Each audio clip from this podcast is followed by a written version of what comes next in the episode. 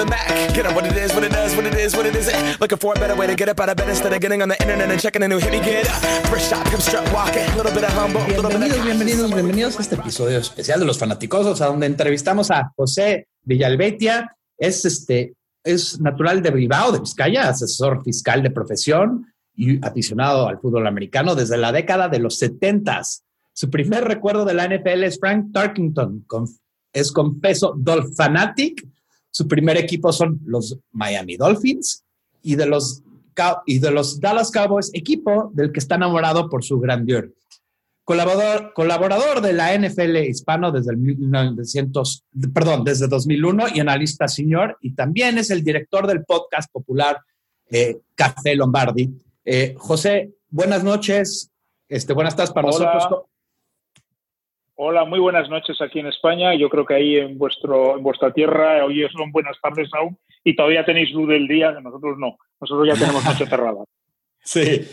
Nosotros aquí este, apenas andando y, y- y primero, antes que nada, te queremos agradecer tu tiempo.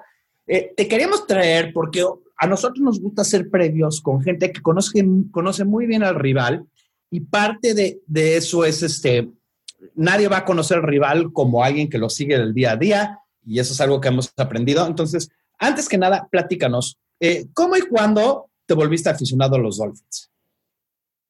Bueno, yo esto alguna vez lo he contado en algún artículo que he escrito en NFL Hispano y en un podcast que estuve la semana pasada de los Miami Dolphins. Mucha gente me lo ha preguntado y creo que también lo he dicho en alguna entrevista, ¿no? A ver, yo, yo vivía en Chicago, de hecho, o sea, mi equipo debería haber sido el vuestro, pero no, no es así. O sea, yo me gustaban más los Minnesota Vikings, como dices, como está ahí Frank Tarkenton, pero me gustaba sobre todo por Frank Tarkenton y por el logo, porque el logo de los Vikings siempre me pareció precioso. Pero bueno, unas vacaciones yo fui a Florida, me llevaron mis padres a la Florida, en concreto a la zona de Miami, estuve en Orlando, estuve en la zona de dos estos parques acuáticos, donde están los cocodrilos, las orcas, y yo vi un delfín. Me enamoré de, un de los delfines, me enamoré del animal, me pareció un animal precioso, y luego me enteré que había un equipo que se llamaba los Miami Dolphins. Y así es como me hice yo de los Miami Dolphins. Sí, y eso, y eso más o menos en qué año era. Eso fue en la década de los 70, porque era cuando yo estaba en Estados Unidos. Bueno, estuve hasta mediados de los 80, pero yo creo que fue hacia finales de los 70. Yo no sabía ni quién eran los Miami Dolphins, porque la televisión entonces no era como ahora. Tú entonces veías, apenas veías al equipo de tu ciudad, que en nuestro caso yo me hinchaba a ver partidos de los Chicago Bears, de los Detroit Lions, de los Minnesota Vikings y de los Green Bay Packers, porque era lo que, viví, lo que veíamos los que estábamos, los que vivíamos en la zona de Chicago, y luego veíamos los partidos a nivel nacional, que sobre todo lo que más emitía y el equipo más popular eran los, los, los Dallas Cowboys, como lo han sido casi siempre. Entonces, yo veía muy poco los partidos de los, de los Miami Dolphins, aunque luego ya en la década de los 80 ya empezaron a hacerse famosos por la figura de Dan Marino, ¿no? Pero era muy difícil ver partidos de los Dolphins y luego yo me enteré que habían sido campeones y es más, incluso que habían tenido una temporada perfecta, dato que desconocía. Sí, eh, han tenido muy buenos equipos. La primer, una de las primeras temporadas de Shula, invicta inclusive, pero eh, eh, metiéndonos un poco más a los delfines, ¿cuál, ¿cuál es tu delfín favorito de todos los tiempos? Yo hay dos jugadores que tengo un enorme, bueno, hay incluso hasta tres, ¿no? Uno evidentemente es Dan Marino, porque bueno, yo creo que Dan Marino es el jugador de referencia de esta franquicia. No ha ganado ningún anillo, a diferencia de la, de la generación del 70, de Larry Sonka y Bob Chris, que sí son jugadores que han ganado el anillo y son quizás los jugadores más representativos de aquella época, pero quizás el jugador, el hombre franquicia, el único jugador que tiene una estatua fuera del estadio es Dan Marino, ¿no? Él marcó un antes y un después. Es un jugador que llega por accidente a Miami, porque va cayendo en el draft por un tema de, pues se suponía que tenía problemas con las drogas y problemas legales, va, y era el mejor jugador junto con John Elway. Todo el mundo pensaba que iban a salir uno, dos o uno, dos, tres en el draft va cayendo y bueno, y en realidad los Miami Dolphins, que eran los, subcampeones de la, de, la, de la NPL, habían perdido el año anterior con los Washington Redskins y tenían como quarterback a David Woodley, un, quarterback de estos que podríamos llamarle jornalero, un buen quarterback, pero nada extraordinario. Pues Don Shula, que quería coger un jugador de corte defensivo, cuando vio que estaba ahí Dan Marino, dijo, pues me lo llevo. Y se lo llevó. Y esa es la historia de cómo Marino llegó a, a los Miami Dolphins. Y luego otros dos jugadores que a mí me han encantado siempre es, eh, es yo creo que es el gran último gran jugador que hemos tenido en los Miami Dolphins, Jason Taylor, un defensive end espectacular, especial, que está en el Hall of Fame, uno de los pocos jugadores defensivos de nuestra historia que está en el Hall of Fame, fuera de la época aquella de los 70. Y luego un jugador que a mí, yo soy un enamorado de él, siempre me encantó. La verdad es que tuvo una carrera con muchos incidentes y es Ricky Williams, ¿no? Un quarterback, bueno, un running back que llegó en un trade de los Airlines de New Orleans y hay que recordar aquella fantástica temporada 2002 de 1853 yardas que yo creo que todos lo recordamos porque es probablemente después de la de Peterson una de las mejores temporadas de un running back. Sí, excelentes jugadores que nombraste y, Miami tiene una historia muy buena de, jugadores eh, excelentes, pero creo que eh, Taylor era increíble. Una de las cosas que más me impresionó fue eh, que, que Miami llega al Super Bowl, ¿no? Ese primer año de Marino. Y, todos pensaron, bueno, va a ser, esto va a ser constante con él y, nunca se le pudo hacer ese, ese, ese, Super Bowl mítico a, uno de los mejores quarterbacks de todos los tiempos, que es, que es este eh, Dan Marino, ¿no? Em, diciendo eso. Sí, es, es, un momento, es el momento más triste quizás de la franquicia, porque recordamos la temporada de 1984 es la temporada de las 5.084 yardas y 48 touchdowns, unos registros pues que tardaron más de 20 años en caer y bueno, evidentemente nos derrotó pues un fantástico equipo porque no, yo creo que la gente nunca ha valorado aquel equipo de los San Francisco 49ers. Bill Walsh siempre ha dicho que cree que fue su mejor equipo. Es un equipo que solo sufrió una derrota y, de manera inesperada en un partido extrañísimo con el New Orleans Saints. Miami Dolphins llegaba con la etiqueta de super favorito, era el equipo querido porque tenía un ataque espectacular que ponía muchos puntos en el marcador. Una época que era difícil jugar así, pero bueno, pero les ganaron los, los San Francisco 49ers y nada que objetar. Sí, y, chistoso, la única derrota que tuvieron los Osos en esa temporada del 85 fue contra Miami, entonces hay una espina ahí todavía clavada. Sí, sí, fue, es un Monday Night, es un Monday Night especial porque yo creo que si vosotros conocéis la historia de los Bears, recordad que ese partido no jugó a Jim McMahon, que era el, quarterback de, de, los, de los Chicago Bears. Y el equipo tenía alguna baja, pero sin embargo, vuestro equipo, aquel fantástico equipo que yo el otro día lo comenté en nuestro podcast, muy probablemente hoy no podrían jugar con las reglas actuales. Los sacks que cometían, yo creo que eh, tendréis 20 penalizaciones por partido.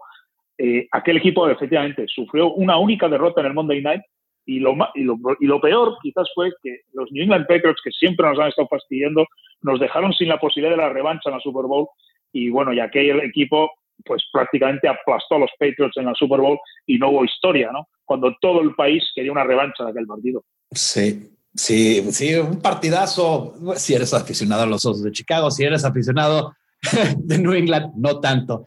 Pero bueno, quiero mudarnos un poco a, lo que es este partido de este fin de semana. Eh, dos equipos que llegan eh, en diferentes formas. Eh, Miami viene de perder dos, dos al hilo después de ganar tres seguidos.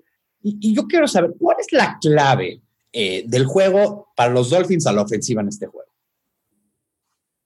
Bueno, los Dolphins es un equipo que ahora mismo está atravesando dificultades por las lesiones, ¿no? Todos los equipos pasan dificultades por las lesiones. Lo que pasa es que el problema que tiene Miami ahora mismo, y ayer se agravó aún más, es que de los cinco hombres que iban a empezar, la, empezaron como titulares en la línea, un, viejo conocido vuestro que es Josh Seaton, pues se lesionó en el primer partido y era el gran fichaje de la, de la, agencia Libra, era el hombre que iba a dar cohesión en esa línea y bueno, y se le perdió para toda la temporada por desgracia.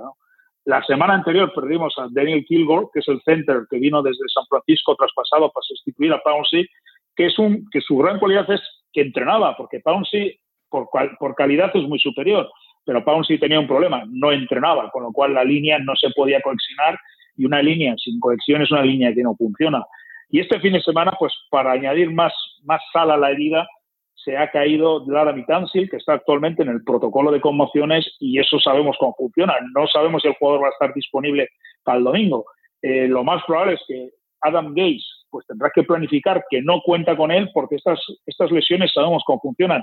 No dependen de los equipos, sino dependen de un, de un neurocirujano, bueno, un, experto externo al equipo y de la NFL y es el que da la autorización a que el jugador pueda jugar y, entrenar, porque recordemos que con el protocolo de conmociones el jugador está fuera también de los entrenamientos, con lo cual Miami va a tener que preparar el partido pensando en que Lara Mitansil no va a poder jugar. Y evidentemente, Cuando tú pierdes a tres hombres de tus cinco titulares iniciales, pues tienes un problema grave. Y el problema se agrava mucho porque encima los suplentes, los backups, pues no anda la talla. De hecho, el problema, podéis verlo, lo pudimos ver ayer. Sam Young es un jugador que tiene experiencia como right tackle. El año pasado jugó como right tackle en sustitución de Juan James cuando se lesionó. Yo, para mí, el cambio lógico hubiese sido poner a James en la izquierda, tiene algo más de experiencia que Sam Young, que no tenía ninguna. Lo vimos, las consecuencias, pues, la, defensiva de los, de los Bengals se comió con patatas, como decimos nosotros aquí en España, a la línea de Miami. Y, y, ese es el problema que tiene ahora Miami. tiene una línea que no sabemos ahora mismo el domingo quién va a jugar. Sí, sí sabemos quiénes son los dos hombres de la derecha, porque son los únicos sanos que nos quedan hemos tenido que fichar un, center en la agencia libre esta misma semana porque no teníamos center, con lo cual el equipo tiene problemas, evidentemente. Y claro, un equipo que tiene problemas en la línea, yo siempre lo he dicho, es un, problema, es un equipo que tiene problemas. Claro, y están a punto de enfrentarse a un equipo que lidera la NFL en sacks. Sí, es que yo ayer hablé, ayer cuando estaba con el partido, luego en Twitter, pues suelo tener conversaciones privadas con otros aficionados de Miami y estábamos diciendo eso es que el domingo viene Mac, viene Khalil Mac. O sea, es que Khalil Mac me da igual que venga por el lado de James o que venga por el lado de quien venga por el izquierdo, a quien le toque jugar por el izquierdo.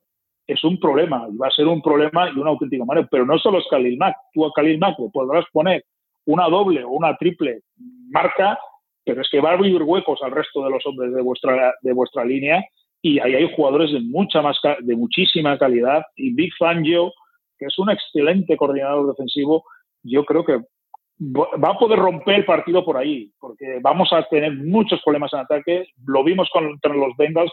Vuestra línea es sensiblemente superior y sobre todo tenéis, para mí, el que es el MVP de la temporada, sin ninguna duda, que es Khalil Mack, y va a ser un auténtico quebradero de cabeza para el equipo. Entonces, ahorita, si mal no estoy entendiendo, la clave para ti va a ser encontrar una manera de, de, hacer tu, línea ofensiva más sólida de cualquier manera, ¿no? A ver, Antonio, tú tenías un, punto aquí, perdón. Primero que nada, buenas noches. y buenas noches, Antonio, un placer. Eh, una de las, de las razones por las, por las cuales puedes tratar de minimizar que tu línea ofensiva está mal es tal vez hacer pases rápidos y cortos, para que los defensivos no tengan tanto, tanta oportunidad de, llegar rápido a la, pero bueno, aquí nos enfrentamos a que a quién se los va a tirar, ¿no? Por ejemplo, Landry hubiera estado sensacional en estos momentos, ¿no? Eh, creo, la pregunta es si, hay alguien en el roster que pueda hacer ese trabajo que sea Landry. Sí, no, no. Yo creo que Landry será suplido con suficiencia. O sea, eh, Amendola y Albert Wilson son dos jugadores que en el slot lo han estado haciendo muy bien. El problema está en la línea. Si Ryan Tannehill tiene que soltar los pasos muy rápidos, a, tanto Amendola como a Albert Wilson, yo creo que por ahí no van a ir los problemas, sino va a venir porque no tenemos línea y se va a hundir el equipo.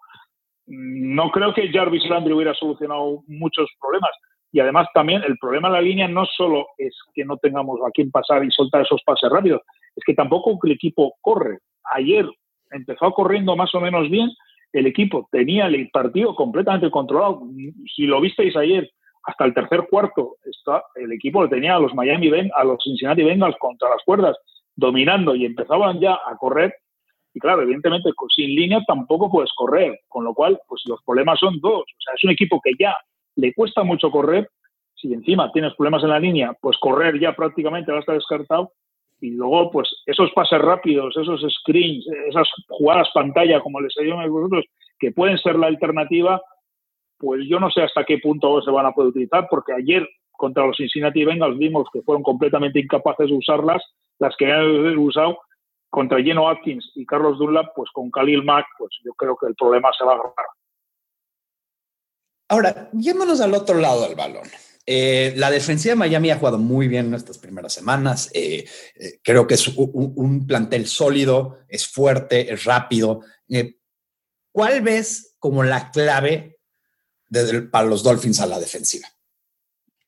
Bueno, ahí sí que veo el partido mucho más equilibrado. Y yo creo que va a ser un partido duro para las dos partes, porque vuestro ataque, no nos engañemos, le metisteis la paliza a Tampa Bay, que es probablemente, pues no sé si es el peor o una de las peores defensivas de la liga. Que Mitch Trubinsky hiciera seis touchdowns pues, a los Tampa Bay, pues tampoco me parece algo pues, que sea espectacular. Le hemos visto que contra otros equipos, contra Arizona mismo, contra Green Bay, que tampoco son defensas que den mucho miedo, le cuesta mucho mover la pelota y, le cuesta mucho buscar pases. La defensa de Miami es potente. ayer el equipo permitió 13 puntos, porque bueno, a pesar de que el marcador dice 27, 24 vienen de pick 6 que se retornan y, son fallos del ataque que, concede puntos pero la defensa estuvo muy sólida. Concedió a un ataque como de los Bengals, que, está, que venía de meter 30 puntos en los dos partidos anteriores, le concedió un touchdown y dos, y dos field goals. Y tenía el partido, le tenía completamente controlado. Y por ahí yo creo que Chicago va a sufrir, porque la defensa de, Miami, evidentemente, como habéis dicho, tiene jugadores muy sólidos. Fitzpatrick le ha aportado, Minka es un jugador que le ha aportado una solidez impresionante. Richard Jones volvió ayer y todos vimos qué impacto tiene en esa, en esa, en esa defensiva. Eh, yo creo que Sabian Howard ya es un cornerback élite, como dicen, bueno, decimos por aquí, es un cornerback que, que, bueno, si vemos sus números, cuando un cornerback no se habla mucho de él, es por dos razones, o porque es muy malo o porque es muy bueno y nadie le lanza. Y es el caso de Sabian Howard, ¿no? Quizás nuestros, la, la línea, yo creo que es muy buena, la rotación esta de Queen, Wake, que probablemente esté de vuelta ya para este partido, Charles Harris, que ayer sorprendió a todos con un buen partido. La línea, incluso los linebackers que estaban pues un poco jugando mal, pues, pues Baker ayer jugó un gran partido, Macmillan va poco a poco entrando. La debilidad quizás quizás sea en cobertura, ¿no? Kiko Alonso, ¿no? Si sabéis explotar a Kiko Alonso y le sabéis buscar en coberturas, es donde quizás el punto débil de nuestra defensa, porque la línea y la secundaria para mí están son de las mejores, por lo menos de las mejores de la AFC. No voy a hablar del NFC, pero en la AFC sí que son, yo creo que una de las mejores defensas. Sí, Minka Fitzpatrick le fue a caer como, como anillo al dedo a, ese equipo. muy, un, regalo caído del cielo, sí. Eh, y, inclusive malo, malo en, cobertura, pero ayer de rebote consigue una intercepción Kiko Alonso y la regresa. Eh, la defensiva de Miami, estoy de acuerdo contigo, muy fuerte, va a ser una prueba muy difícil para, para los de Chicago y creo que creo que ahí va a estar la, el matchup interesante. Ahora, eh, quiero que termines este enunciado para nosotros. Los Dolphins ganan, sí. Hombre, si su defensa os mantiene a raya, yo creo que por debajo de los 10 puntos, creo que por ahí tiene que andar el partido y nosotros podemos anotar un par de touchdowns. No, yo creo que va a ser un partido de tateo muy bajo. Luego, quizás veamos un 45-43, ya sabemos cómo son estas cosas de la NFL, se vuelven los dos ataques locos y pasa lo que pasa. Pero creo que va a ser un partido de anotación muy, muy, muy baja. Miami permite muy pocos puntos, lo hemos visto a los Bengals, 13 puntos a un ataque que es muy potente y vuestro ataque es, yo creo que es, sensiblemente inferior al de Cincinnati, bastante inferior. Y debería, ahí Miami, yo creo que si os limita a 10 puntos, 12, 13, y ellos son capaces de anotar un par de touchdowns, es cuando podrían ganar el partido. Si Miami evidentemente no anota, pues va a ser, bueno, evidentemente si no anotas es imposible ganar el partido. o no me extrañaría nada que fuera un duelo de, field goals. Podría perfectamente ser, pero para eso hay que avanzar en el campo. ¿eh? Luego hay una cosa que, bueno, que para los Chicago Bears supongo que no os gustará mucho. El partido se juega al mediodía, es octubre, todavía hace mucho calor, en Miami hay humedad, vais a jugar de azul oscuro y, hemos visto a muchos equipos en Miami que aguantan bien la primera parte, pero como haga mucho calor, la segunda empiezan a notarlo. Aunque vosotros venís de un, de un bye, con lo cual deberíais estar descansados hasta cierto punto. Los Bears van a usar un jersey naranja especial durante este juego, no, el, no el oscuro. Es algo interesante solo para este partido, eh, pero, pero muy buen punto. Creo que todo lo que dijiste tiene, tiene su lógica y, es interesante el análisis, pero ahora quiero que, cambies de switch y nos digas, eh, termines este enunciado. Los Bears ganan sí.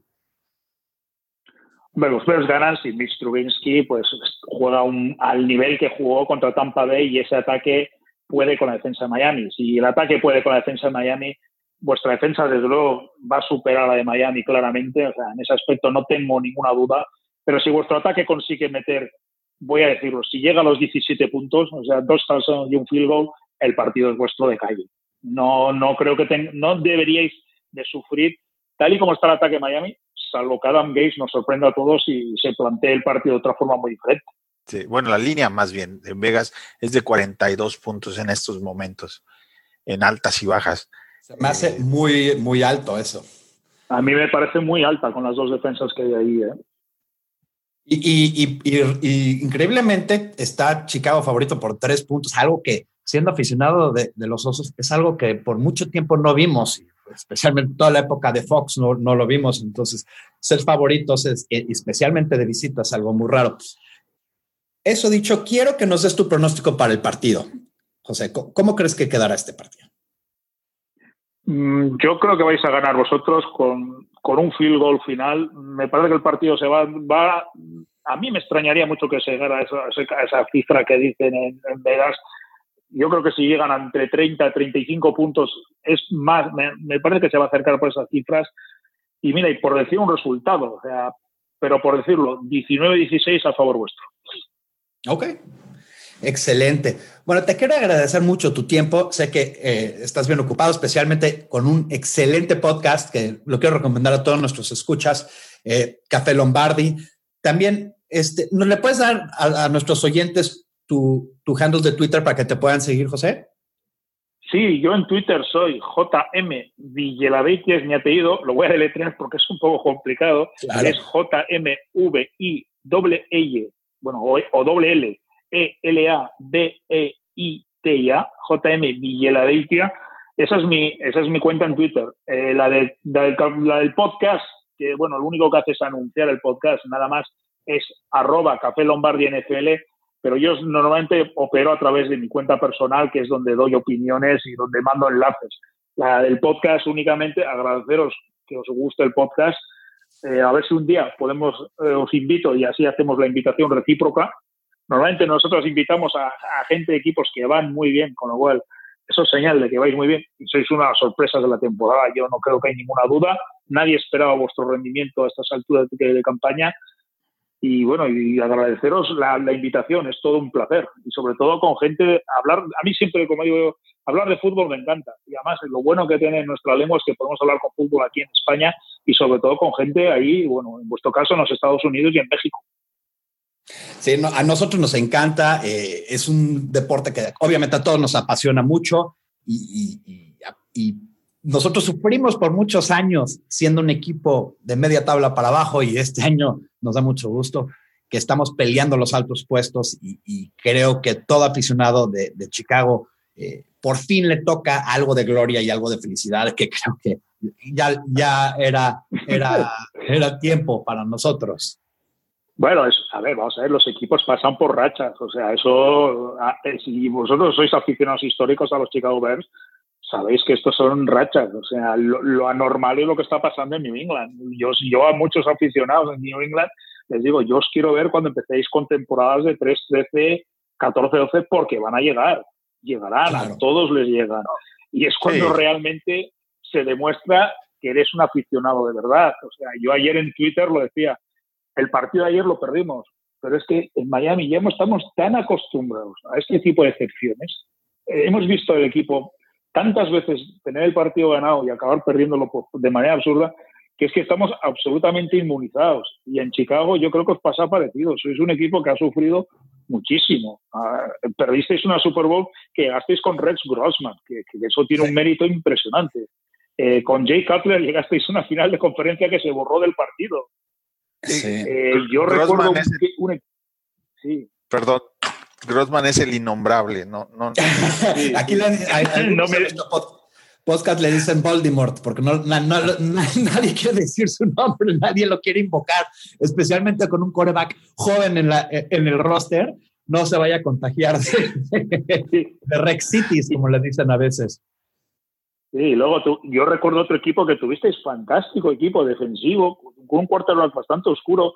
Yo me acuerdo que os tocó Filadelfia, la Filadelfia Andy Reid y Donovan McNabb, que os sorprendió en que erais el equipo local. Y un sábado por la noche de mucho frío os eliminaron cuando eran los claros favoritos del partido.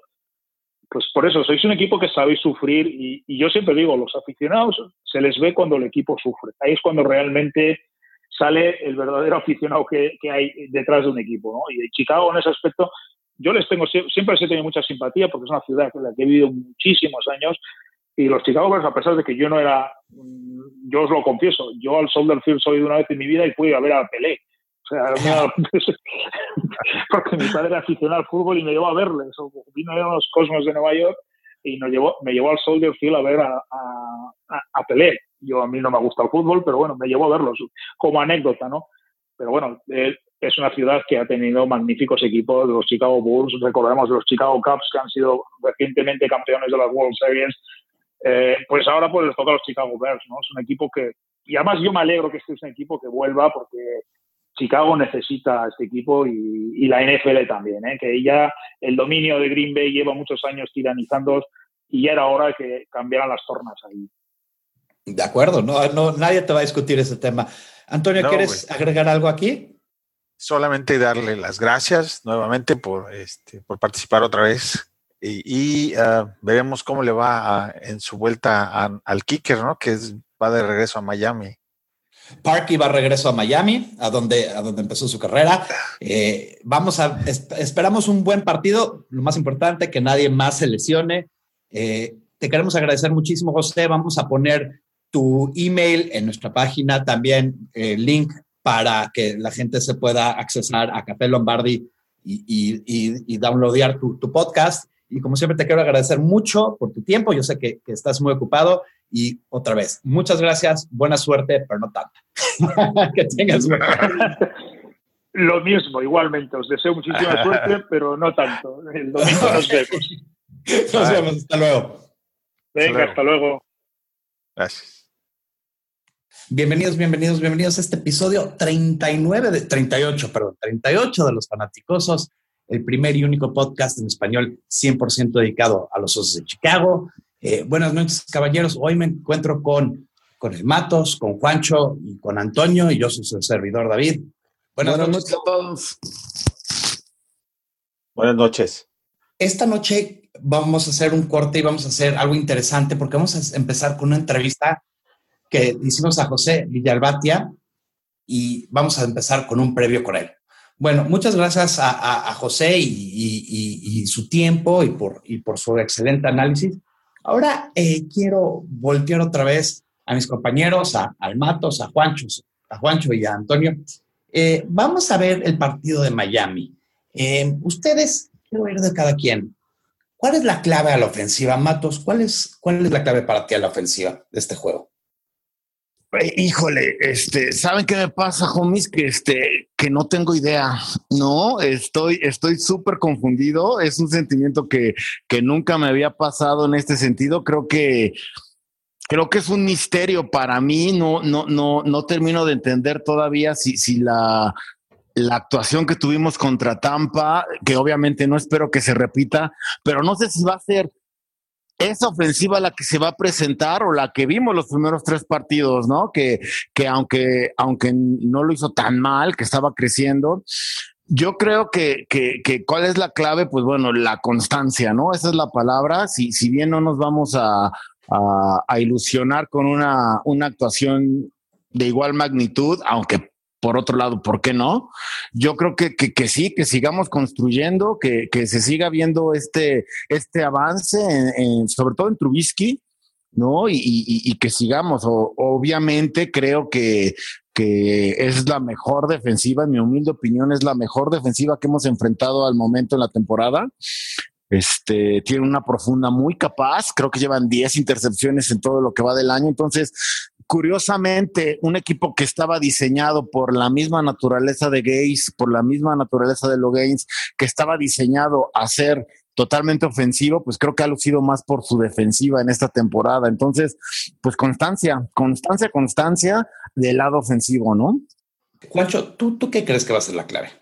Bueno, antes que nada, buenas noches. Eh, yo creo que, como bien lo dijo Matos, es, es la continuidad continuar con, este avance que se está teniendo a la ofensiva, ¿no? Eh, eso nos va a dar, nos va a dar bastante, bastante fuerza. Creo que, creo que esta semana lo hablamos previo, ¿no? la semana bye nos, nos cayó en un mal momento por el, por el hecho de haber estado tomando mucho ritmo en este juego contra Tampa, que la ofensiva se vio espectacular. No van a ser así todos los juegos, ya lo mencionamos, mencionamos este, en el, en el, en, el resumen del juego. No van a ser así todos, pero yo creo que sí se vio un avance, un crecimiento de la ofensiva, eh, un acoplamiento. Entonces, para mí lo importante es, es ver continuidad. Eh, me gustaría empezar a ver más involucrado en el juego ofensivo a Howard, porque lo han dejado muy de lado. Incluso si tú ves sus estadísticas de años anteriores como jugador en el fantasy, era uno de los running backs que siempre te daban puntos por todo el uso que se le daba. Y este año en las ligas de fantasy ha caído brutalmente por el poco uso que le están dando. No porque sea malo, porque todos sabemos la calidad que tiene Jordan Howard, pero me gustaría verlo en este juego eh, mucho más involucrado por parte del staff, que dijeran, bueno, vamos a, vamos a meterlo más, eh, vamos a hacer que se involucre más. Si no se puede en el, en el ataque terrestre, tratar de involucrarlo en el ataque aéreo. Interesante. Este, Antonio, ¿tú, ¿tú qué crees que va a ser la clave aquí de a la ofensiva? La NFL es de juego de ajedrez, de piezas, de unas contra otras. En, específicamente en la ofensiva, creo que podemos señalar a nuestro tackle izquierdo como una de las piezas importantes para que Mitch pueda tener un juego tranquilo, este, para que pueda tener tiempo para lanzar el balón, porque esa fue una de las grandes diferencias que hubo con Tampa. Tampa tiene buen, buena presión interna y pudieron hacer el trajo. Ahora, el pass rush de Miami es mucho mejor. Entonces, en específico, creo que va a ser la línea ofensiva, en especial los tackles, tanto el izquierdo como el derecho. Esa es la clave para que puedan desarrollar un mejor juego aéreo. No me queda la duda de que, que Nagy, con dos semanas de preparación para este juego, va a encontrar los huecos necesarios. Eh, en específico, creo que Miami, sus, sus linebackers internos no son la parte fuerte de su defensiva. Entonces, parses hacia el centro, cortos, eh, van a ser productivos siempre y cuando, repito, eh, nuestros tackles puedan contener eh, a la defensiva de Miami. Yo estoy parcialmente de acuerdo contigo. Este juego es su línea defensiva contra nuestra línea ofensiva. Si le podemos dar tiempo a Trubisky con los blitzes que van a mandar, Trubisky tarde temprano va a desbaratar a esos linebackers, especialmente a Kiko Alonso, que es bueno contra la corrida, pero no tan bueno en cobertura. Eh, también siento que por lo mismo, eh, lo que es Jordan Howard, lo que es eh, Tariq Cohen, lo que es Burton, van a tener, e inclusive los de slot van a tener una chance de hacer mucho. esa va a ser la clave, darle suficiente tiempo para poder encontrar a esta gente atrás de esos linebackers. Y por eso mismo dar jugadas muy, muy largas, muy similar a lo que hicieron contra Tampa, obviamente eh, sabiendo que Tampa era una defensa, una defensiva muy mala, pero lo que sí tenía Tampa es pass lo que no tenía era secundaria. Entonces, lo que tenemos que hacer es aguantar ese, esa presión. Interesantemente, estos dos equipos se conocen muy bien, aunque no juegan mucho, porque Case eh, fue coordinador ofensivo de los Bears, los que todos recordamos, y conoce muy bien a Fangio, y Fangio lo conoce muy bien. Entonces, va a ser un juego de ajedrez entre dos jugadores que, que, que jugaban uno contra el otro en práctica por dos años, ¿no? Entonces, muy interesante ahí. Ahora, sí, claro. Vamos a ver cómo, cómo se maneja Mitch contra una secundaria eh, de Miami que, que busca el balón, que, que va a estar buscando constantemente la intercepción. E, este, por eso pienso que los pases van a ser mucho más cortos y no tan profundos. ¿no? Tendrá su mejor prueba en este momento contra Miami y si logra salir con banderas positivas de ahí, este, no me preocupa contra Nueva Inglaterra. increíblemente también Minka Fitzpatrick, un jugador eh, egresado de la Universidad de Alabama, está jugando excelentemente bien. Eh, un jugador eh, que rompe el molde tradicional de un cornerback, juega desde un poquito de todo, de safety, cornerback, de, nickel, de, dime. La verdad es, me gusta mucho cómo juega y causa problemas al, nivel, este, mucho en cuanto a, coberturas. No, no, van a enseñar una cobertura muy fácil. Eso en el pasado le ha costado mucho a Mitch descifrar este tipo de coberturas este, complicadas. Y vamos a ver, tuvo una semana para practicar. Eh, yo veo un partido de, pocos puntos, pero solamente porque estas dos defensivas son muy, muy buenas. Eso dicho, vamos a cambiar de lado y ahora vamos a decir, ¿cuál es, la, cuál es nuestra clave defensiva de este juego? A ver, este Juancho, vamos a empezar contigo. ¿Cuál es la clave para ti? A, la defensiva, dijiste. Sí. Eh, ok, a la defensiva. Yo creo que la presión que puedan eh, que se pueda seguir ejerciendo sobre, sobre Tannehill.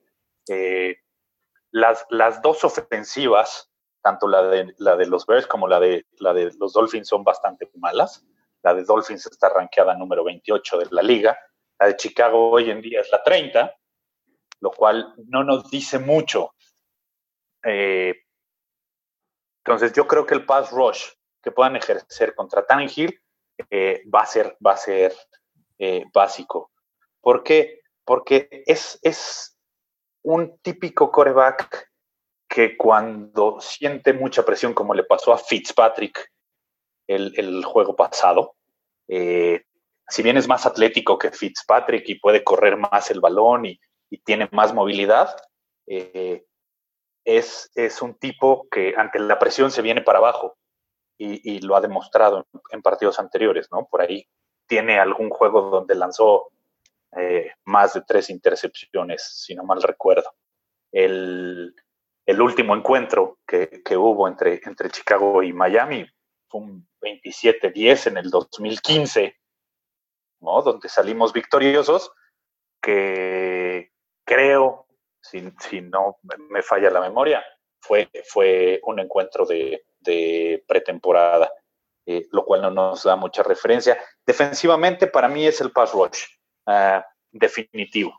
Y, yo creo que a partir de ahí eh, vamos a, basar eh, el, resto del juego. Matos, ¿tú qué piensas que va a ser la clave eh, a la defensiva? Pues mira, yo creo, este, el, problema principal que se va a enfrentar Fangio es, es la genialidad de Gaze. No hablemos ya de lo Gaines porque es, pero recordemos que es Gaze, que es Adam Gaze, es la persona que le sacó la mejor temporada de su carrera a Jay Cutler. A Jay Cutler, ¿no? Entonces, sí coincido con, con Juancho en cuanto a la presión que le podamos dar a, a Hill por ahí tenemos la ventaja de que su línea está golpeada, su línea ofensiva de ellos está muy golpeada, pero también... A, tres, a tres titulares. Exacto, ¿no? Entonces, por ahí está como que interesante, Tunsil está fuera, su, su, su, su, línea está lesionado, el banca del titular, ¿no? Entonces es un hospital su línea. Este, espero control, muy, mucho control sobre Max, sobre todo este Gaze es experto en utilizar a las cerradas bloqueadoras no tanto que salgan al pase. Entonces, pues sí, Mac va a tenerla difícil y ahí es donde se va, se va a abrir la oportunidad para el frontal 3, ¿no? Específicamente Goldman, este, Hicks y Roy Robertson Harris, porque definitivamente el que ellos puedan vencer que no está tan difícil y no se oye tan difícil en papel, puedan vencer sus coberturas uno a uno y presionen a Tannenhill sin necesidad sin necesidad de, cargar tanto como lo hemos venido haciendo, creo que el partido puede estar controlado. El factor gays es, es, este, es importante tomar en cuenta, pero creo honestamente que, a nivel ofensiva-defensiva, nuestra defensiva es ampliamente superior, aun cuando ellos estuvieran sanos. Entonces, sí es la presión, sí es dejar incómodo a Tannehill. Tannehill es un coreback con muchas facultades, pero es muy gitano. ¿No? Es, es, es la versión de Miami de Kotler en ese sentido y, y, mientras lo podamos presionar, sobre todo, sobre todo Hicks, que fue excelente que no lo suspendieran el partido. Creo que ahí puede estar el pan y ahí podemos tener el control del juego. Toño, ¿tú qué ves este, en cuanto a, a, a la clave a la defensiva? Bueno, ya lo dijeron, su línea ofensiva sí tiene tres de sus cinco titulares lastimados y uno en, en, el protocolo de, contusión. Entonces, lo que pueda hacer Floyd va a ser muy importante. Eh, eh, no solamente porque necesita tener un juego bisagra o, o, de breakout, sino porque es el único que va a tener eh, realmente libre. No creo que nadie esté fijándose en él para poder este, contener, ¿no? Todos van a estar en la pizarra, Hicks, va a estar este, Mac, por supuesto, ¿no? Pero él va a estar mucho más libre flotando y le va, creo que va a tener la oportunidad de, de, de finalmente ser pass rush, que no lo había tenido tanto en los otros juegos. Y la otra parte es el, el clima, ¿no? va a ser muy, muy, muy caliente, eh, la, húmedo, la defensiva se va a desgastar mucho. Si nuestra ofensiva le puede ayudar a no mantenerse tanto en el campo, ese va a ser el segundo, digamos, la segunda parte de que pueda ser exitoso en el juego, ¿no? Yo voy, a, yo voy a usar un poco, me voy a ir en contra de, de, lo que ustedes han dicho, solo porque conozco un poco más, o, o, por lo menos estoy evaluando un poco más lo que va a hacer Gaze. El pass rush, sí, obviamente es importante, pero yo siento que van a ser pases muy cortos para evitar este pass rush. No, no, eh, yo siento que si de veras queremos ganar, eh, nuestros cornerbacks van a tener que tomar ventaja y tratar de ir por una intercepción. Eh, en estos pases, estilo lo que hicieron contra, este, en, contra Arizona, que fue el pick six. Eh, necesitamos ese tipo de, de, de, cobertura porque no van a tener que cubrir 6, 7 segundos, eso no va a pasar. Y también tocamos un poco sobre el tema, Tannehill es móvil.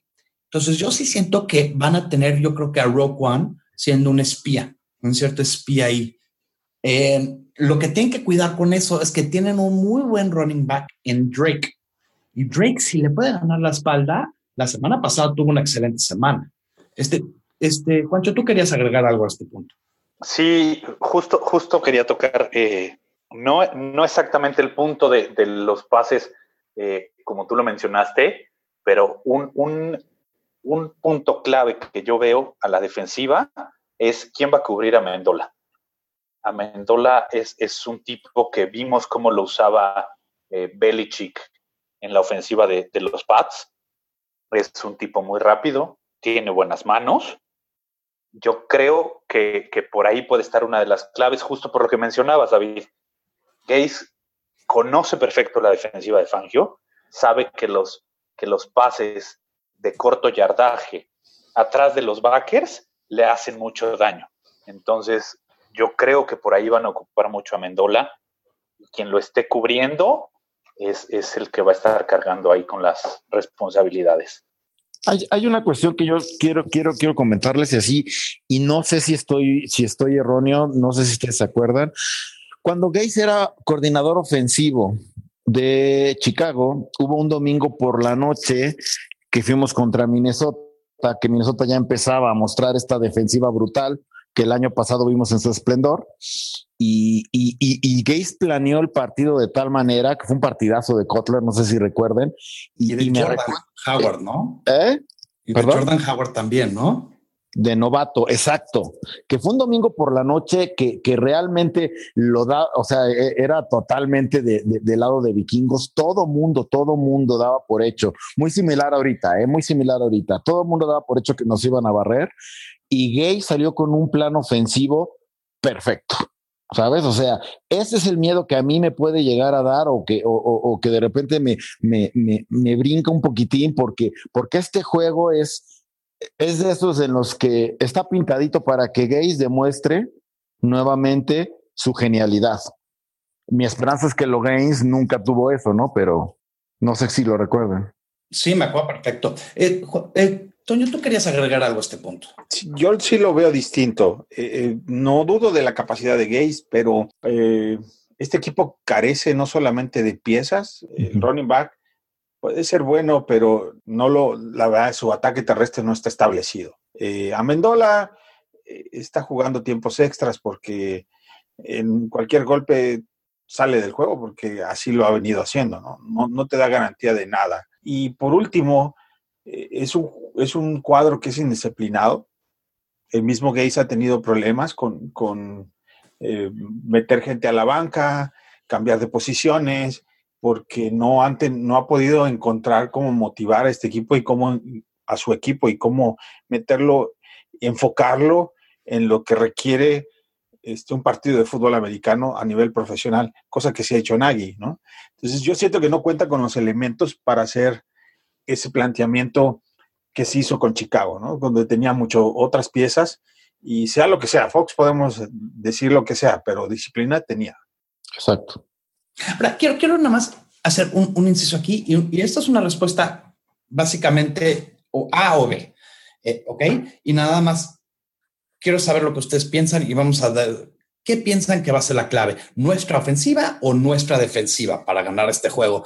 Eh, Antonio, vamos a empezar contigo. ¿Tú qué piensas que va a ser la clave? ¿La ofensiva o nuestra defensiva? No, sin duda la ofensiva. La ofensiva es la que tiene que cargar este juego. Y no porque eh, la, Miami vaya a lanzar mucho. Repito, este es un juego fuera de visita. Las visitas en la NFL son distintas, son difíciles. Eh, la, el clima no les va a ayudar. Y aunque Mac es, este, es Mac y, tiene, puede mantener ese ritmo, siento que la ofensiva es la que va a tener que hacer que, que la defensiva de Miami se mantenga en el juego lo, lo, más posible para desgastarlo. Matos, ¿tú qué piensas que va a ser la clave? ¿Nuestra defensiva o nuestra ofensiva? Yo, yo me voy a ver muy clásico, eh, Chicago Style. Yo creo que va a ser la defensiva. Yo creo que, que, que si la defensiva controla los embates de, de, de Tannehill, de, de, Drake, que yo, yo no, no, lo tengo muy tan alta en, tan, en tan alta estima como ustedes, pero el muchacho corre. Este, con que Trubisky salga y anote, en la ofensiva anote 17 puntos, si la defensiva hace su chamba, nos lo llevamos. Juancho. Yo creo que aquí va a ser la, la, ofensiva, como decía Toño. La defensiva, ya sabemos que va a salir, va a hacer su chamba, va a cumplir. Y la ofensiva es la que tiene que seguir demostrando que se empieza a acoplar. Que lo de el partido contra Tampa no solo fue un espejismo, sino que fue la muestra de lo que podemos llegar a alcanzar con base en la continuidad que tenga nuestra ofensiva. Para mí la clave es eso. Yo, yo me voy con la ofensiva, pero por una razón un poco diferente. Yo siento que una de las estadísticas que nos va a ayudar mucho en este juego, si podemos mantenerla, es posesión de balón. Si podemos, la y eso es 100% de la, de, la de la ofensiva, si podemos tener el balón y mantener a nuestra defensiva fresca, anotando puntos, por eso yo le pongo toda la presión a la ofensiva, nos va a ir muy bien. Vamos a dominar y vamos a ganar por muchos puntos. Este partido no va a ser tan cercano. Entonces yo sí también creo que va a ser la ofensiva. Ahora, quiero mudarnos al espacio de termómetro, que ha sido uno de los favoritos de mucha gente. Eh, la verdad ha sido excelente para que todo, todo el mundo interactúe. Ya está en internet, yo y en el mío antes de este podcast, pero ustedes pueden llenarlo a cualquier hora, lo pueden hacer ahorita con nosotros. Eh, y vamos a, vamos a empezar de una vez. Ok. ¿Verdadero o falso? Mitch tendrá más de 250 yardas por aire. Martos. Este verdadero, verdadero. Creo que creo que va a ser un juego un poquito más este más clásico en ese sentido de que no vamos a tener grandes números. No creo que pase de las 300 yardas, pero más de 250 sí le veo dando. Ok, Juancho. Sí, yo creo que pasa las 250 yardas eh, sin ningún problema. Antonio. Sí, sí las va a pasar. Así, así lo dejo, sin mucha explicación. Sí lo va a pasar. Es interesante. Yo puse sí, pero ahorita estoy pensando que es falso. Pero me voy yo voy a decir lo que dije en, la página. También puse verdadero, pero 250 yardas es mucho contra esta eh, gran defensiva y yo creo que se va a correr mucho más el balón en este juego que, en el juego pasado. Pero bueno, eh, Jordan Howard tendrá más de 100 yardas combinadas. ¿Verdadero o falso? Este, Juancho, vamos a empezar contigo. Ay, si me lo pones complicado, mano. En el, en el, si no mal recuerdo, puse que sí. En el termómetro, lo cual me sigo con lo mismo y digo que sí, yo creo que este juego lo van a usar un poco más. Ok. Este, Antonio. Sí. Verdadera. Es verdadera. Ok, Matos. No, yo me voy con falso. Creo que, creo que este hay una tendencia clara. No, yo no le hago caso a los rumores, todo eso, no lo creo aún, pero, pero, pero no creo que, que sea tan utilizado todavía Howard, sobre todo considerando la defensiva de, de Miami, que contra la carrera ha lucido, no es la mejor, pero ha lucido. No, yo creo que vamos a tener otro juego donde el uso de Howard va a ser limitado. Este, a ver, Antonio, tú querías agregar algo aquí. Sí, justamente eso, por, por lo cual creo que sí es porque tanto Cincinnati como Nueva Inglaterra les corrieron sabroso. Sí, sí pudieron establecer el ataque terrestre, sobre todo Nueva Inglaterra. Eh, Cincinnati en la segunda parte, pero Nueva Inglaterra creo que fue una de las claves para, para verlos despedazados. Como. Yo aquí creo, yo puse verdadero, y, es parte de lo que nombré como clave del juego. Creo que el tiempo de posesión em, es clave para este juego y al final del juego es cuando va a llegar las yardas, como siempre. hoy, estoy de Contreras, entonces yo, muchachos. Hoy estoy de Contreras yo. Está bien. Mira, todos estamos de acuerdo de todo. Mejor pues ponemos el termómetro, ¿no? Pues, y es más, quiero decirlo, señores. Ninguno de nosotros quedó en primer lugar ni cerca la semana pasada. El se, quedó el 100%. yo, solo, yo solo quiero preguntarles eh, ¿Por qué dicen que la defensiva de, de Delfins es una gran defensiva? Si es la número 23. No, pero es que no, puedes no puedes, verlo así y decir, tuvo un mal partido contra New England, pero sí es una muy buena defensiva. yo creo que no. Si es la número 23, yo creo que no es tan buena defensiva.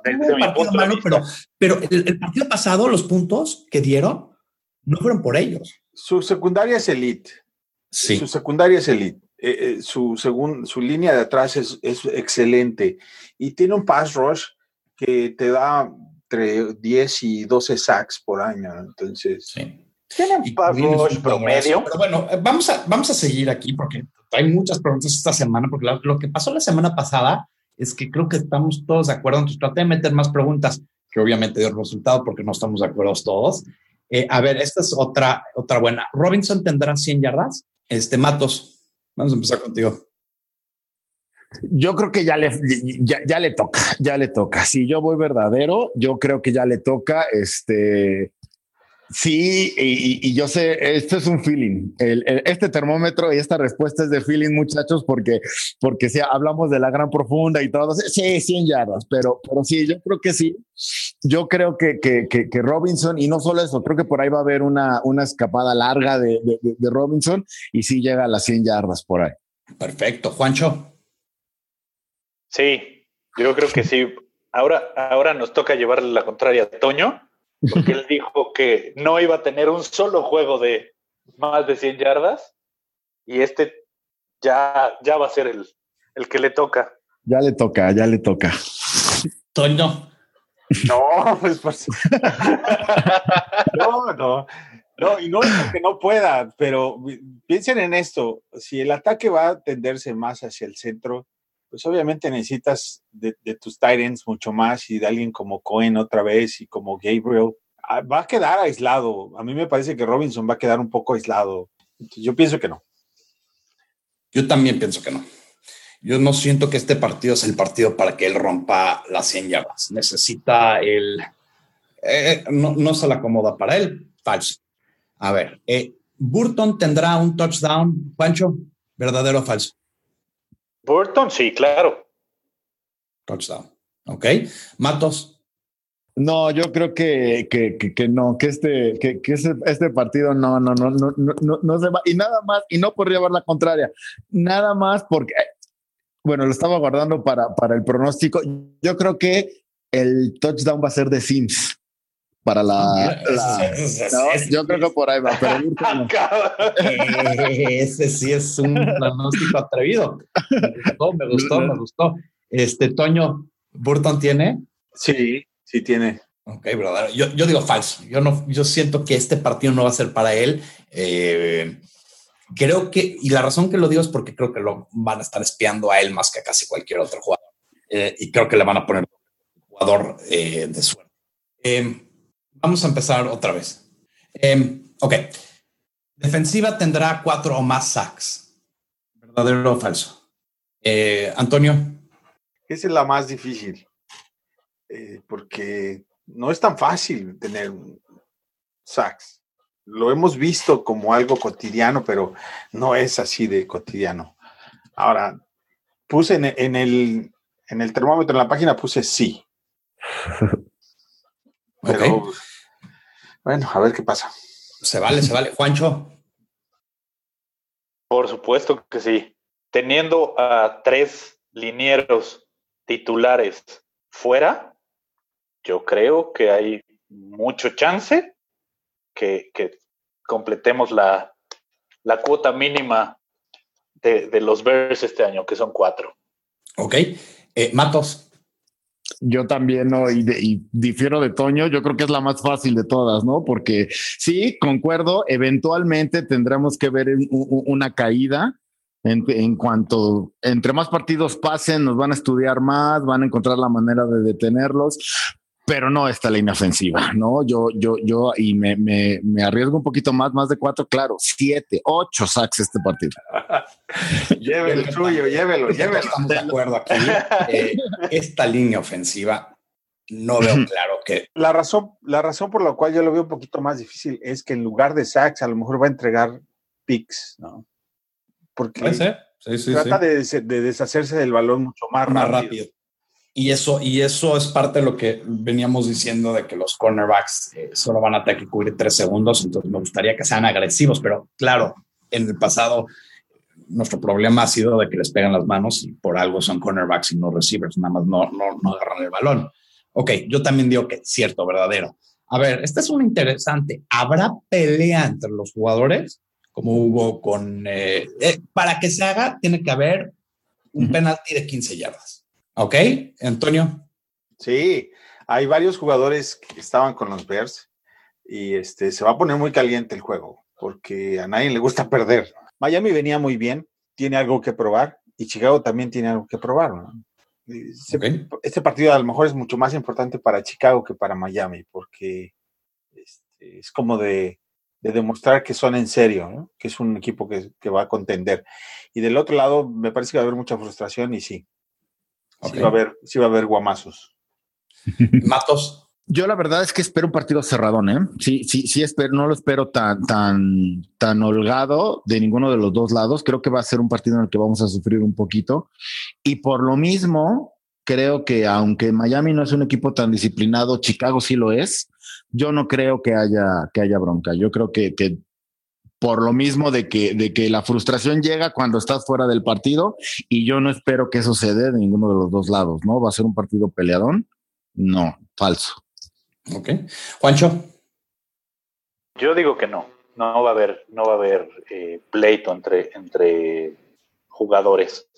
Eh, si quizá los un par de jugadores de los Dolphins eh, terminen un tanto ardidos por la incapacidad, o más bien por verse superados por parte de, los Bears, tanto ofensiva como defensivamente, yo creo que algo que nos ha demostrado Nagy es que el equipo es muy disciplinado en ese sentido. Lo de Hicks, sabemos que es un tipo temperamental, eh, se le salió de, de, control. Por ahí hemos visto un par, de, un par de videos en los cuales lo tiran, se voltea y empuja al primero que tiene enfrente, que ya ni siquiera es el que con el que estaba echando bronca, ¿no? Entonces yo creo que, no va a haber, que no va a haber Yo, no me acuerdo qué puse, pero creo que no va a haber. Yo tampoco siento que va a haber un penalti de 15 yardas ahí. O, no creo que vaya a haber una pelea, pero híjole, está difícil este tipo de cosas porque en cualquier cosa se prende una mecha y, nadie sabe. Eh, bueno, Juego se va a altas, altas son 42.5. Eh, Antonio, vamos a empezar contigo. Bajas. Bajas. Son falsos. Juancho. Yo creo que son bajas. Bajas. Matos. Yo me voy altas, verdadero. Yo me voy a, a, bajas porque creo que vamos a anotar nosotros puntos, pero yo no veo claro que cómo va a anotar Miami 20 puntos. Eso es, eso es el gran problema de, de, de Miami. Ok. Eh, un pronóstico atrevido. Matos ya nos fue adelantando uno, entonces quiero empezar con él. Ese de, si quieres agregar a tu touchdown de Sims, por favor, porque eso es increíble. Es, es, la verdad es como el, el, el pronóstico que casi le doy un premio por el de Kevin White. Sí. no se dio. No, yo, me... Pues nadie se lo veía venir. Y este tampoco. Yo me quedo, yo me quedo con ese precisamente porque, porque este, este, creo, creo que, que, que es un elemento sorpresa. ¿No? Creo que Sims ha, ha venido reduciendo sus, sus, sus, reps a últimas fechas y ha estado para lo que está, que es bloquear, ¿no? Entonces, y ha sido muy pocas jugadas. En el partido contra Tampa creo que tuvo ocho o menos, ¿no? Entonces, este, yo sí creo que por ahí va a haber un elemento sorpresa y ese es mi pronóstico atrevido. Vamos a tener el primer touchdown de Sims de la temporada. Perfecto. Eh, Juancho. Yo creo que mi pronóstico atrevido esta vez será serán dos. Fuller por fin intercepta. Puede ser. Y, y, el otro es que Wims se estrena con un touchdown de novato. Ah, muy bien, muy bien. No sé si lo más interesante es que no sé si ni va a jugar. No, yo tampoco, pero, pero es atrevido. Por eso, no, no, me encantó, por eso te digo, o sea, está no, poniendo cada vez mejor esto. Yo, yo no, no, estoy seguro si Miller va a jugar. Eh. Es, sí, está, en, está en full practice, pero, pero creo que arriesgado, es muy arriesgado poner, meterlo en este juego todavía. Yo también, pero siento que por eso me encantó la, eh, lo de Juancho. Juancho de veras sí le entendió este juego, porque se trata de hacer algo atrevido y algo que no cualquiera latina y siempre um, me agarra desprevenido.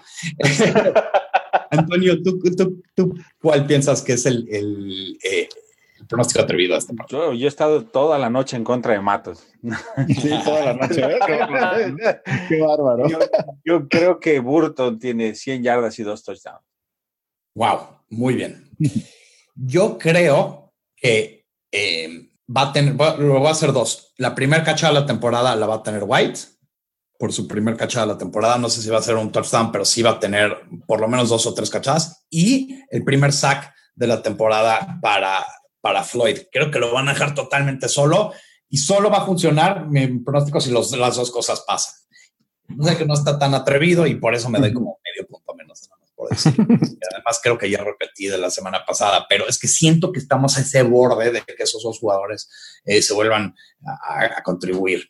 Bueno, eh, quiero hacer un anuncio aquí, eh, dar una pausa, este, para que por favor nos den like en la página de Facebook de los fanaticosos, este, www.facebook.com fanaticosos, eh, que nos den ratings y comentarios a donde bajen esto, sea en iTunes, en Box, en Android, a donde sea. Y, y, con eso dicho, que nos den comentarios, que interactúen con nosotros y al rato les vamos a dar nuestros nuestros handles de Twitter para que puedan preguntarnos cualquier cosa. Eh, si hay algo del, del, podcast que quieren cambiar o algo constructivo o algo inclusive que, que, que, necesitamos criticar, por favor, háganlo, háganos saber, saber. Estamos siempre tratando de mejorar y hacer esto más este, interactivo, interactivo con ustedes. Eh, vamos a irnos a un poco a los juegos que, que, tenemos con la comunidad de los fanaticosos, que han sido todo un éxito. Eh, Vamos a empezar con el Pick'em, el Pick'em semanal. Eh, Graxman, con el podcast hace un par de semanas, se llevó esta semana. Eh, el segundo lugar fue Mario y el, el, tercer lugar fue Trevor Marks, que lleva la semana eh, a, a, la temporada. Mario se cuela a primer lugar. Eh, Leo Clement en Uruguay se queda en segundo lugar y yo caigo de primer lugar a tercer lugar. Eh, a tratar de, de, de, darle la vuelta esta semana, aunque no pinto muy bien.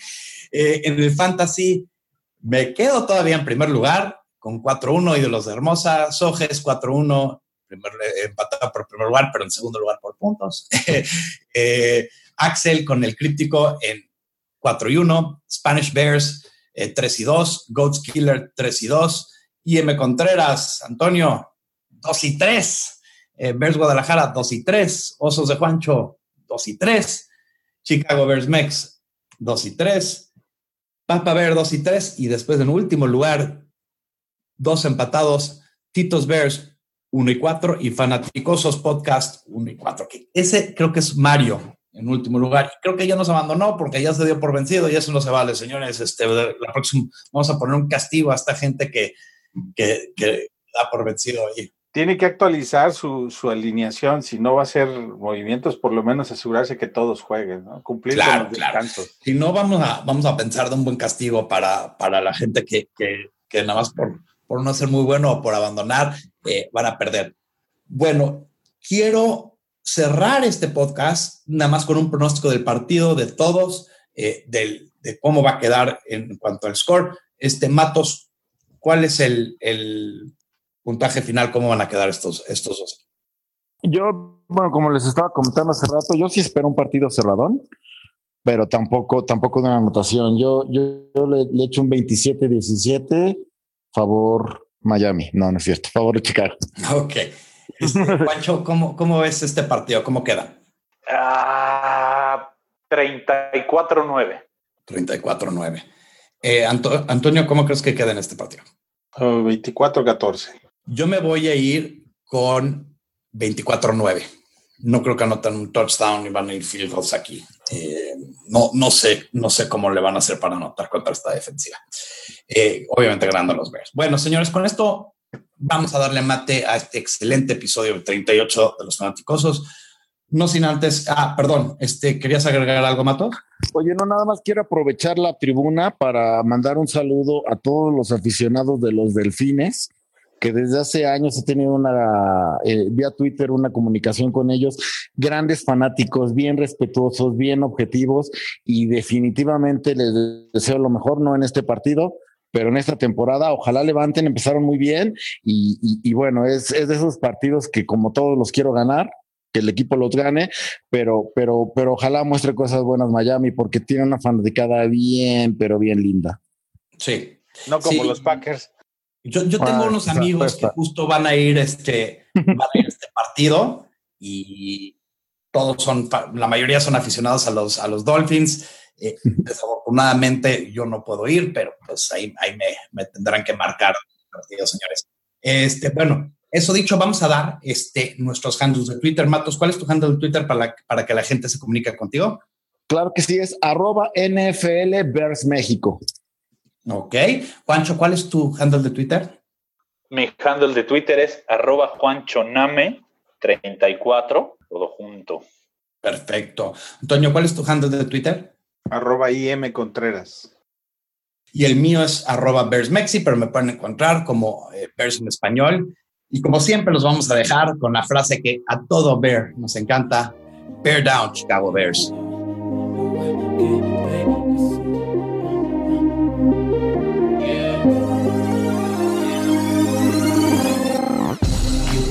Them that I've been from hell and back. When the heat is on, I fire back in this cold world. Where your light is at, let's burn it down.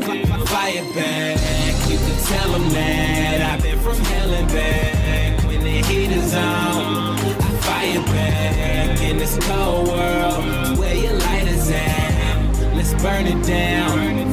Fire back. Uh. Let's take it to the ground. Don't too many make it coming through our town. Looking for a detour, nowhere to be found. When the pressure's on, seems nobody's around. Uh, but I won't let them see me sweat. Yeah, it took a little time, but can't really be upset. Long way to the top, I could barely see the steps. Yeah, they sleeping on me still, but I barely need the rest. See me standing here, head high, face up. I don't need no x-ray. Show you what I made up. Tell them I pay my dues and you could check the pay stubs. Never had a chance, so I had to go and make one. Say something. You could tell them that I've been through hell and back, but I'm home. Can't really complain when it's the life that I chose. Sacrificed it all and everything that I own. Say what doesn't kill me can only make me stronger. You could tell them that I've been from hell and back. When the heat is on, I fire back in this cold world where your light is at. Let's burn it down. F- f- Fire tell them that I've been from hell and back. When the on, I fire back in this cold world. Where your light is at, let's burn it down. I Fire back. Yeah, can you feel the heat? The block is hot as ever in these city streets. You only get one shot, keep your arms steady. They tried to make me wait, but I'm more than ready to go and get mine. Grind like a inline. Skater, check your wristwatch, you'll see that. This time is my time, and I don't need no invite to the party. Got roll over minutes, and it feels like my calling. Ooh. I'm just doing what I can with a whole lot of drive, trying to make my own path, take a chance. Can't sit and worry about no five year plan. Gotta live for the day, cause I could die where I stand. Tell Tell 'em. You could tell them that I've been through hell and back, but I'm home. Can't really complain when it's the life that I chose. Sacrificed it all and everything that I own. Say what doesn't kill me can only make me stronger. You could tell them that I've been from hell and back. When the heat is on, I fire back in this cold world. Where your light is. Bye bye.